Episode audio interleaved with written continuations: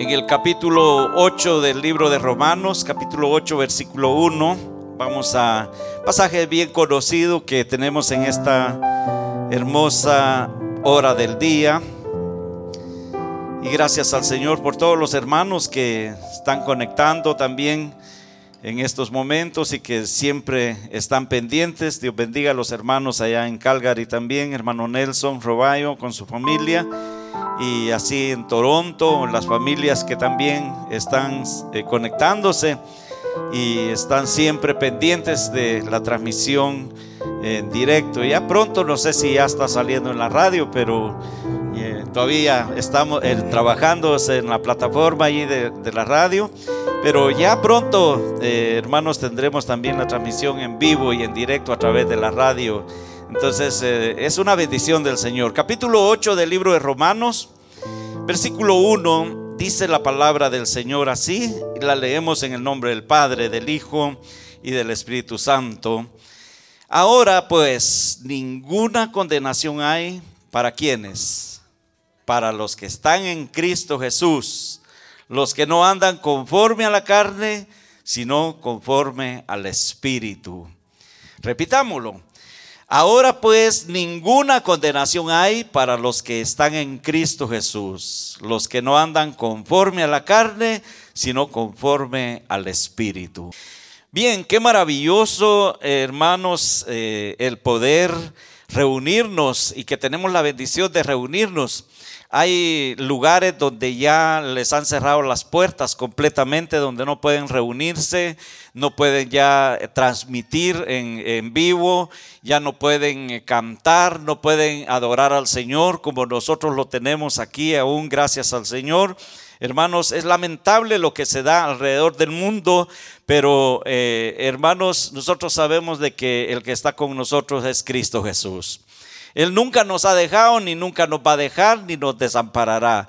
Entonces, en esta hermosa hora, es, eh, el Señor ponía en mi corazón un, pensamiento que, que, ha venido allí, he venido luchando contra ello, porque verdaderamente, hermanos, el, el, poder traer el, el consejo, la palabra del Señor, eh, no solamente aquí donde estamos reunidos, sino a donde se está llegando, hermanos, tenemos que pedirle la dirección al Señor, porque hay lugares donde se predica un evangelio ficticio, una religión, se predican cosas en las cuales, hermanos, no están dentro de la palabra del Señor. Y, es lamentable, hermano, que muchas multitudes siguen esos eh, consejos que a veces no tienen una base en la cual pueden ser edificados, pero nosotros tenemos la bendición, hermanos, como eh, el tema es cómo gozar de una verdadera relación con Dios. ¿Cómo gozar de una verdadera relación con Dios? Usted quizás se ha preguntado, ¿cómo puedo tener una verdadera relación con Dios? Y tener esa verdadera relación con Dios, eso significa, hermanos, de que nosotros debemos de estar siempre constantes, viviendo una vida diaria delante del Señor, no solamente cada ocho días, ni quince días, ni cada mes, ni un año, sino constantemente viviendo en una relación íntima con el Señor. Y esa es la verdadera relación que a Dios le agrada que cada uno de nosotros tengamos con Él. Porque hermanos, Dios lo que quiere es fortalecer nuestras vidas, fortalecer nuestro espíritu. Dios lo que quiere es darnos la fuerza siempre para que cada uno de nosotros aprendamos a vivir confiados en el Señor porque Él nos sostiene. Dice su palabra allá en el libro de los Salmos, el Salmo 91 dice, caerán a tu lado mil y diez mil a tu diestra, mas a ti no llegarán. ¿Por qué? Porque nosotros estamos cubiertos con la sangre preciosa de Jesucristo y esa es la verdadera relación que nosotros podemos gozar, hermanos, de gozar de una salvación, de gozar de un perdón, de gozar de las bendiciones que Dios tiene para nuestras vidas. Nosotros debemos realmente, hermanos, de estar agradecidos con el Señor en todo tiempo, porque no solamente cuando estamos viviendo en momentos eh, de, abundancia, momentos de, de todo lo que nos rodee, sino en momentos en los cuales quizás estemos pasando momentos difíciles. Porque sí eh, son tiempos difíciles los que se están hoy en día viviendo y familias en las cuales, hermanos, eh, muchos de los hermanos que conocíamos ya no están aquí en esta tierra, muchos ya partieron con el Señor, muchos ya están en ese lugar precioso y cómo, cómo sería lo mejor para nosotros el estar allá con el Señor. Yo le he dicho, Señor, pero ¿por qué todavía permite de que estemos todavía nosotros aquí? ¿Por qué, Señor, has permitido de que quedemos aún los que estamos todavía, Señor, pasando, viendo todas estas cosas, donde muchos ya están allá con el Señor y disfrutando de una verdadera relación con el Señor? Qué maravilloso. Hermanos, y yo anoche me preguntaba y le decía, Señor, ¿por qué en realidad, Señor, me permites que aún esté con vida? Si hace ya más de 40 años, Señor, ¿por qué no me llevaste también a mí? ¿Por qué, Señor, eh, tuvieron que ser eh, parte de la familia, parte de lo, que uno más quiere? Señor, te los has llevado y ¿por qué nos has dejado? ¿Por qué me, me has dejado, Señor, hasta estos momentos aún, Señor, para que estemos peleando una verdadera batalla, hermanos, en la cual verdad, e, es, es una, eh, una realidad que no se nos hace fácil vivir y poder, hermanos, perseverar hasta el final. Pero, pero gracias al Señor porque Dios es el que nos da la fortaleza, Dios es el que nos da el gozo, Dios es el que nos da la paz. Y para poder nosotros gozar de esa verdadera relación con Él, es porque debemos, hermanos, de estar conscientes de sí mismo cómo está nuestra comunión con el Señor. Porque qué difícil es para aquellos hermanos que no tienen al Señor en su corazón y que pretenden una vida religiosa únicamente, que pretenden decir yo creo en Dios, yo eh, le conozco a Él, yo voy a la iglesia, pero no hay una relación con el Señor, no hay un verdadero nacimiento dentro del corazón del hombre y es ahí donde podemos ver que, que el destino del incrédulo es más tenebroso que las densas tinieblas. El destino de aquellos que no conocen al Señor es más tenebroso que las densas tinieblas. Y las tinieblas, el hecho que solo apagamos las luces aquí, ya no podemos ni vernos la palma de la mano y ahora que es más tenebroso aún todavía, hermanos, el destino de aquellos que no tienen a Cristo en su corazón. Y es lamentable que muchos que ya conocen la palabra del Señor, pero que hoy en día han endurecido sus corazones y que no quieren darle su vida al Señor, no quieren rendirse al Señor por la dureza que hay dentro de ellos mismos. Pero la palabra del Señor dice allá en el libro de Hebreos 9:27 que, que de la manera que está esta establecido para los hombres que mueran una sola vez y después de esto es el juicio, podemos ver nosotros de que hay un propósito, hay Señor, el Señor tiene ciertas eh, condiciones en las cuales, hermanos, puede el Señor demostrarnos en Hebreo 9:27 dice que y de la manera que está establecido para los hombres que mueran una sola vez y después de esto es el juicio. Quiere decir que no termina solamente cuando el hombre muere, no termina únicamente y quedarse allí como lo creen muchos de que ahí se quedan y ahí van a permanecer. Hermanos, no porque la palabra del Señor nos dice de que después de esto viene el juicio para aquellos hermanos que viven dentro de una densa tiniebla, donde no quieren darle su vida al Señor.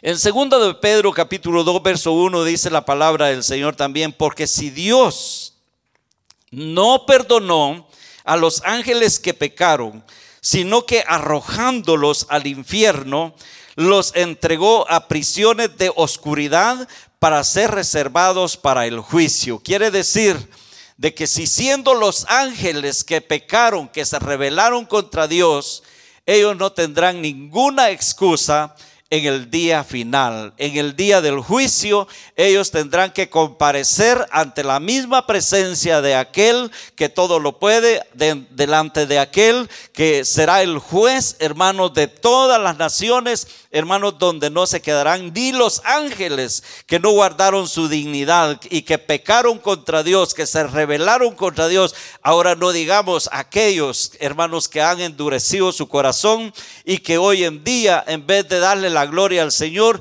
hermanos, se vanaglorían a sí mismos y dicen, a mí no me pasa nada. Y hoy en día usted puede ser testigo, usted sabe cómo están las cosas. Hermanos, ahora podemos ver nosotros de que el hombre es tanta la dureza, la incredulidad, de que el miedo a, esto, que miedo a lo otro y que no lo hago porque, porque me van a poner el 666. Esa es pura, hermanos, mentira de Satanás que el diablo quiere tener a la humanidad, hermanos, viviendo una vida esclava para que no gocen de una relación con el Señor. Y aún hasta cristianos, hermanos, también han caído en las mismas condiciones en las cuales, hermanos, se rebelan contra Dios y todo lo que Dios está permitiendo, hermanos, lo está permitiendo para que usted y yo gocemos aún todavía de su misericordia y podamos darle la gloria al Señor.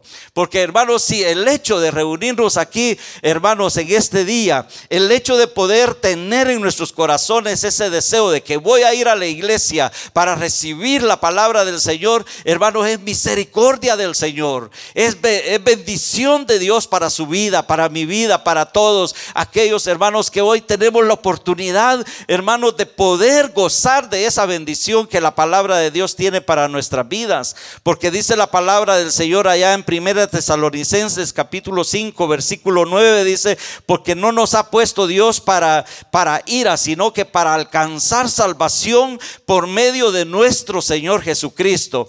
Quiere decir que el destino de los creyentes es más brillante que la luz del sol.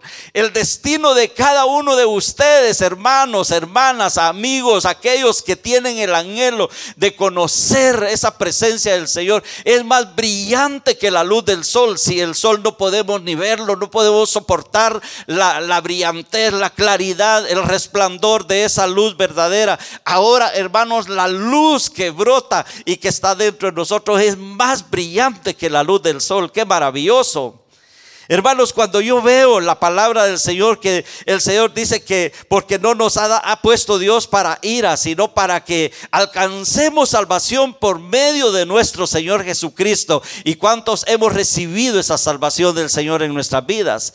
Yo sé que todos los que estamos aquí reunidos hemos tenido una experiencia con el Señor. Usted ha tenido una experiencia con el Señor. Ahora, si usted no quiere buscar al Señor, ya es cosa personal suya. Ya es algo, es decisivo de lo suyo, porque hermanos, será lamentable aquel día del juicio del Señor, aquel día que nos toque partir con el Señor, sea que vivamos o que muramos, dice su palabra, del Señor somos, pero qué lamentable será para aquellos hermanos que no han querido obedecer la palabra del Señor y que se han rebelado contra sí mismos, hermanos, si aún siendo los ángeles que ellos pecaron, ellos se rebelaron, el Señor los arrojó, dice, al infierno, los entregó a prisiones de oscuridad para ser reservados para el día del juicio. No digamos la humanidad, no digamos aquel eh, hermano ser creado, hermano, aquella vida que el Señor le dio vida, le dio aliento de vida. Hermanos, que no recibe su palabra. Hermano, hay un lugar determinado donde hoy en día casi no se habla de lo que es el infierno. Hoy en día casi no se habla de los juicios eternos que vienen. Ya el pastor ya terminó una serie de temas que vinieron, hermanos, uno tras otro, uno tras otro, para, enseñándonos, hermanos, cuál será el futuro, cuál será la de, el final de la iglesia del Señor, cuál será el final de los incrédulos, cuál será el final de aquellos impíos, de aquellos hombres, hermanos, que se rebelan contra Dios y que no quieren obedecer la palabra del Señor. ¿Cuál será el final? Ahora vemos nosotros que la palabra del Señor, que de cierto, de cierto os digo, dijo el Señor, que el que oye mi palabra y cree al que me envió, dice su palabra, tiene vida eterna y no vendrá condenación, mas ha pasado de muerte a vida. San Juan 5:24, lo puede leer si usted quiere o lo puede marcar ahí en su Biblia. Cuando vemos nosotros que dice la palabra, que de cierto, de cierto os digo, que el que oye mi palabra y y cree al que me envió, dice, tiene vida eterna. Y no, hermano, y no vendrá condenación porque ha pasado de muerte a vida. Quiere decir de que cuando usted no tenía a Cristo, no teníamos a Cristo, estábamos muertos en nuestros delitos y pecados. La paga del pecado es muerte, dice Romanos 6:23, que la paga del pecado es muerte. Y aquel que no ha conocido al Señor está muerto viviendo en una vida de oscuridad, de tinieblas. Pero lo maravilloso es que el Señor nos ha sacado de la muerte y nos ha librado de la condenación eterna, porque ya para usted que ya cree en el Señor y que tiene su palabra en su corazón, ya no hay condenación eterna, sino que hay vida eterna, hay salvación eterna para nuestras vidas. Y esa es la promesa que Dios tiene para su iglesia. Que Dios nos ha sacado de las tinieblas Dios nos sacó de la oscuridad.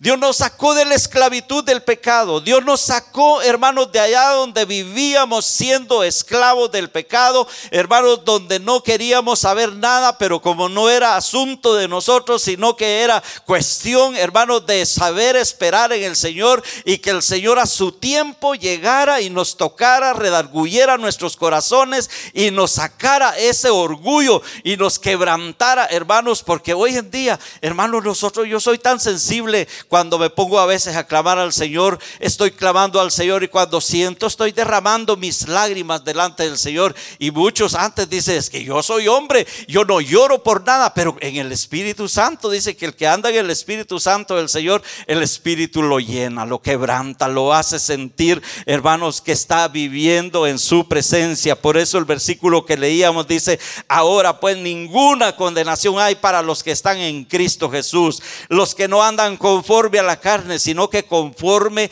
al Espíritu, el Espíritu Santo de Dios. El que nos abraza, el que nos consuela, es el que nos llena, es el que nos fortalece, es el que nos, hermanos, está intercediendo por nosotros día y noche. Es el que nos protege, hermanos, de todo mal. Es el que nos ha librado de la misma muerte. Bendito sea el nombre del Señor, hermanos, porque cuando esto, yo pienso en esto, hermanos, el pueblo de Israel, cuando Dios los sacó de allá de Egipto, cuando vinieron los momentos, los tiempos de las plagas, hermanos, el Señor, hermanos, tuvo que presentarles un plan, hermanos, específico para que aquellos que creían en su palabra, aquellos que estaban seguros, hermanos, de que iban a llegar hasta el final de su carrera, hermanos, Dios les dijo, vaya, ahora les voy a decir una cosa, ustedes tienen que hacer estas cosas y fue aquella ordenanza que le dio el Señor de que pusieran la sangre de un cordero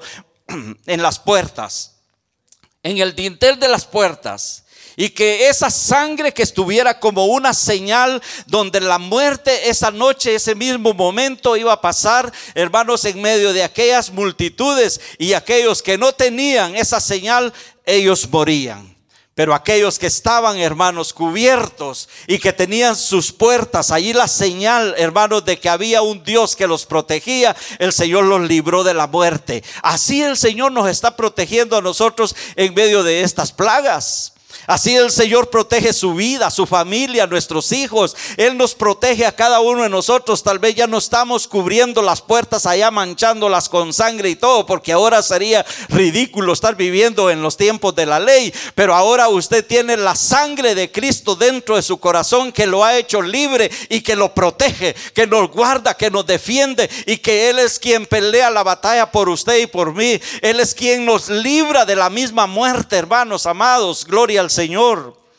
Porque así dice su palabra, como Israel dice por la protección con la sangre, allá en el libro del Éxodo 12, 23, porque dice Jehová pasaba hiriendo a los egipcios y cuando vea, dice la sangre en el, en el, en el portal o el dintel de, de, de, los, de las puertas o de los postes, pasará Jehová aquella puerta, dice, y no dejará entrar al heridor en, en, vuestras casas para, para herirlos. O sea, el Señor protegía de una manera muy especial el heridor, aquel ángel de la muerte, hermanos, que estaba pasando, el Señor los protegía, ellos pasaban porque miraban que había una señal. Y el diablo hoy cuando lo ve a usted allá con sus rodillas dobladas delante del Señor, el diablo dice, mm, aquí sí no puedo, aquí sí no tengo permiso, aquí sí no puedo hacer nada porque aquí hay algo que no puedo hacer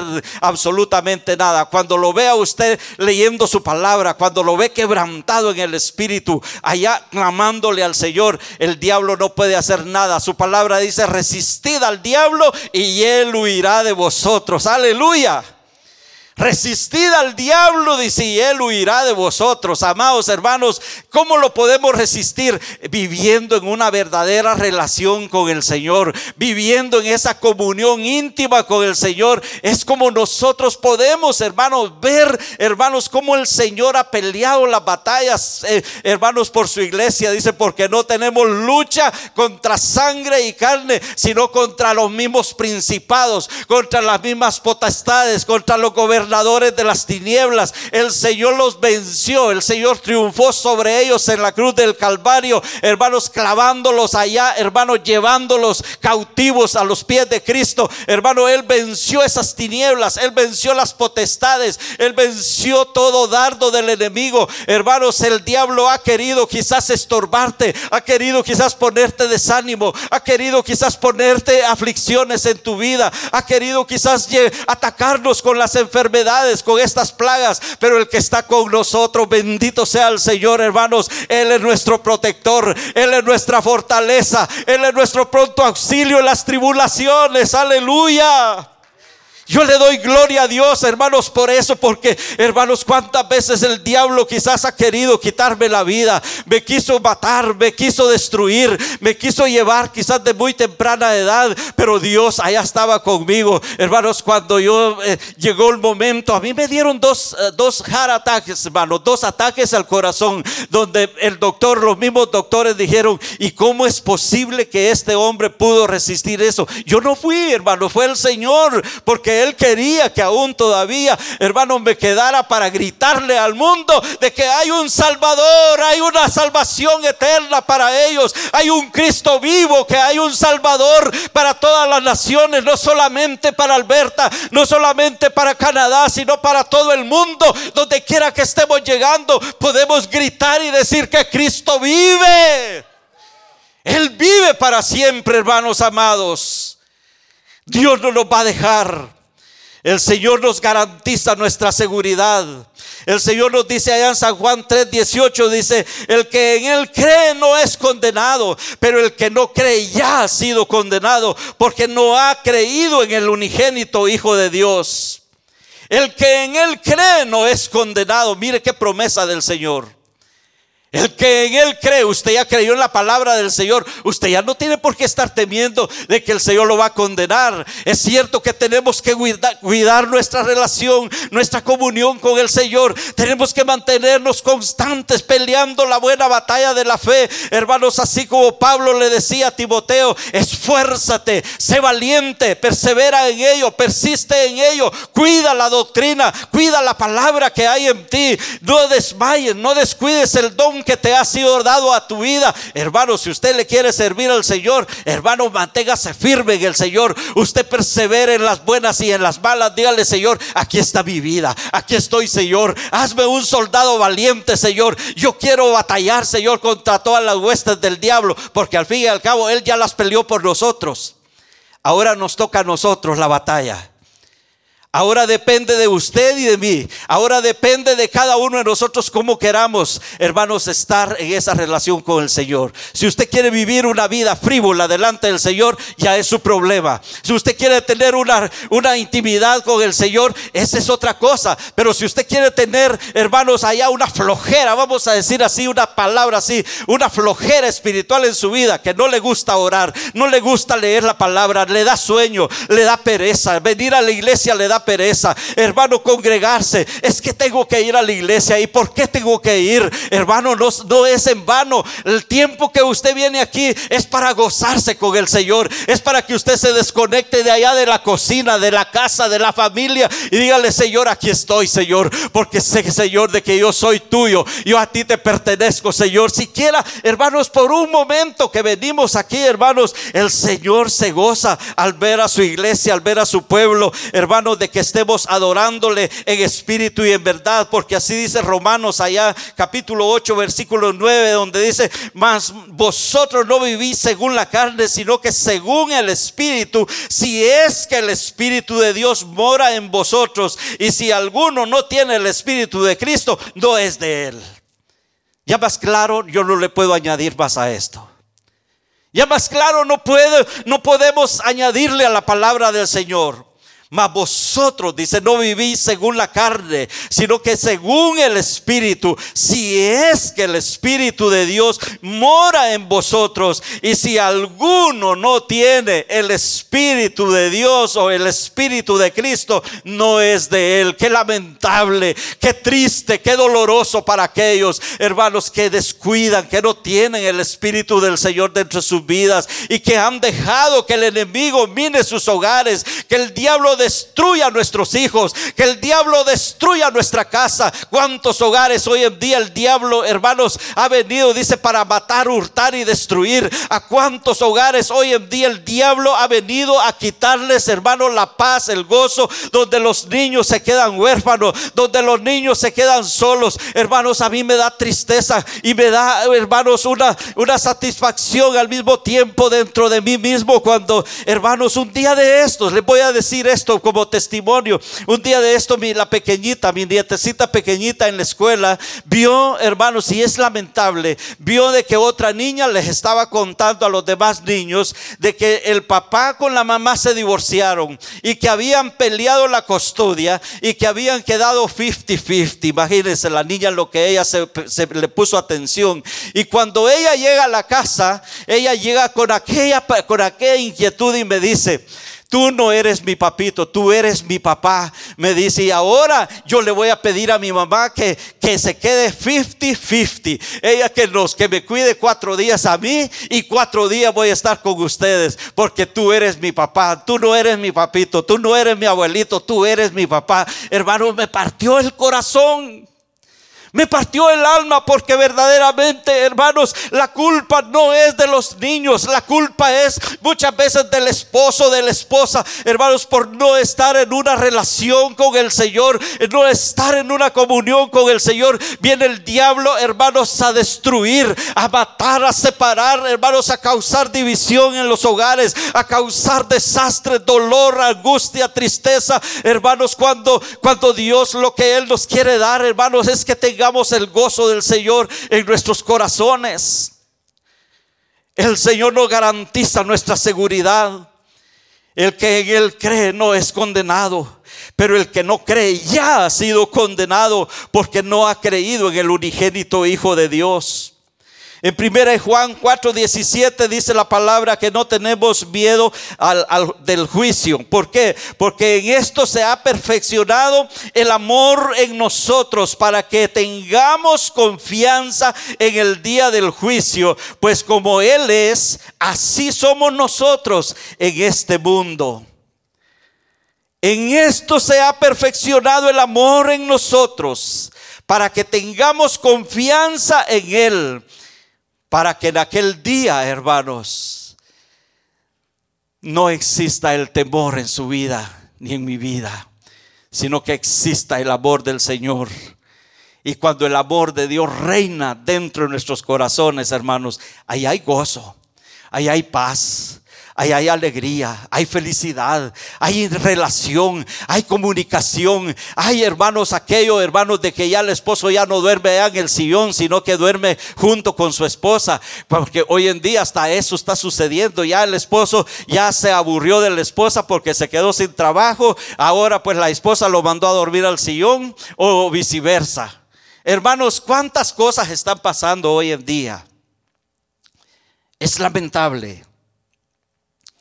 Pero en esto se ha perfeccionado el amor en nosotros, para que tengamos confianza en el día del juicio, porque vendrá ese día. Llegará ese día. Pero usted y yo no vamos a ser juzgados para condenación, sino que vamos a ser juzgados por lo que usted ha hecho para el Señor por lo que usted y yo hacemos para Él. Cuando usted tenga la oportunidad de hablarle a su amigo, a su amiga, en vez de ponerse a chistar, en vez de poner a perderse el tiempo, a estar clavado en lo del mundo, dígale, mira, hay un Dios que te puede salvar. Hay un Dios que te puede dar vida y puede cambiarte. ¿Cuántos hoy en día, hermanos, en estos tiempos que estamos viviendo, se han vuelto esclavos del pecado, del mundo, de la vanagloria de este mundo? ¿Cuántos hoy en día, hermanos, en vez de gozarse adorando al Señor, más bien le están rindiendo adoración a Satanás? El diablo les ha metido la música hasta por los oídos, por los ojos, a muchos que los tiene siendo esclavos de eso. ¿Cómo se puede liberar de ello? Solamente buscando una verdadera relación con Dios solamente teniendo una verdadera intimidad con el Señor, con el Espíritu Santo de Dios. Porque ya nosotros no vivimos según la carne, sino que vivimos según el Espíritu de Dios. Si es que el Espíritu de Dios mora en vosotros. Y si alguno no tiene el Espíritu de Cristo, lo siento mucho. Lo lamentamos mucho para aquellos que ya perdieron esa relación con el Señor y que hoy viven una vida abandonada al placer de esta vida. Tampoco le estamos diciendo de que usted tiene que ser demasiado legalista, sino que tiene que liberarse de todas esas cosas, que usted tiene que cuidarse de sí mismo para que usted mantenga una verdadera relación con el Señor. Cuidado, hermanos, con estar jugando con el diablo. Con el diablo no se juega. Con el diablo no se juega. Porque el diablo usted le abre una puertecita y le abrió toda la casa, le abrió toda la puerta a Satanás. ¿Cuántos jóvenes hoy en día no quieren saber nada de Dios? ¿Cuántos hoy en día hermanos, ya no le obedecen a papá y a mamá, sino que hacen lo que la gana se les da. ¿Cuántos jóvenes hoy en día, siendo conocedores de su palabra, ya no quieren buscar de Dios? Han contristado el Espíritu Santo de Dios. Pero la palabra del Señor dice en 1 Juan capítulo 4 verso 17 dice, en esto se ha perfeccionado el amor en nosotros para que tengamos confianza en Él en el día del juicio. Pues como Él así es, así somos nosotros en este mundo. ¿Quién nos condenará? Sabiendo que Dios nos justifica, sabiendo que Cristo murió por nosotros, el Espíritu Santo habita en nosotros ¿quién es el que nos va a condenar? ¿Quién es el que lo puede condenar a usted? Porque si el Espíritu de Dios mora en nosotros, Cristo nos ha hecho victoriosos. El Señor nos ha dado la victoria. El Señor le ha dado la victoria este día, hermano, hermana. Porque usted pudo vencer el dejar los quehaceres de este día. ¿Por qué a veces buscamos, hermanos, quedarnos en la casa porque ponemos tantas excusas y decirle, Señor, no tengo tiempo para ti este día. ¿Cómo puede pensar usted cómo se siente el Espíritu de Dios cuando usted mismo está rechazando su misma presencia en su vida? ¿Cómo se puede sentir el Espíritu de Dios cuando nosotros mismos le estamos cerrando la puerta del Espíritu Santo y no tener esa relación, esa comunión con el Señor? Usted puede, póngase a pensar por un momento, ¿cómo se puede sentir el Señor cuando a usted lo ve, hermanos, rebelándose, blasfemando, pecando contra Dios? ¿Cómo se puede sentir el Señor? Dice su palabra que el Espíritu Santo de Dios gime con gemidos indecibles. El Espíritu Santo se contrista cuando nosotros desobedecemos el mandato de Dios. Y lo que el Señor quiere es que nosotros nos volvamos a Él. Sencillo. Dios no quiere que ninguno perezca. Dios no quiere que en aquel día, hermanos, tendremos que comparecer delante de su presencia y decirle, Señor, tú me diste cinco talentos, pues los puse a trabajar y gané otros cinco más para ti. El Señor lo va a bendecir.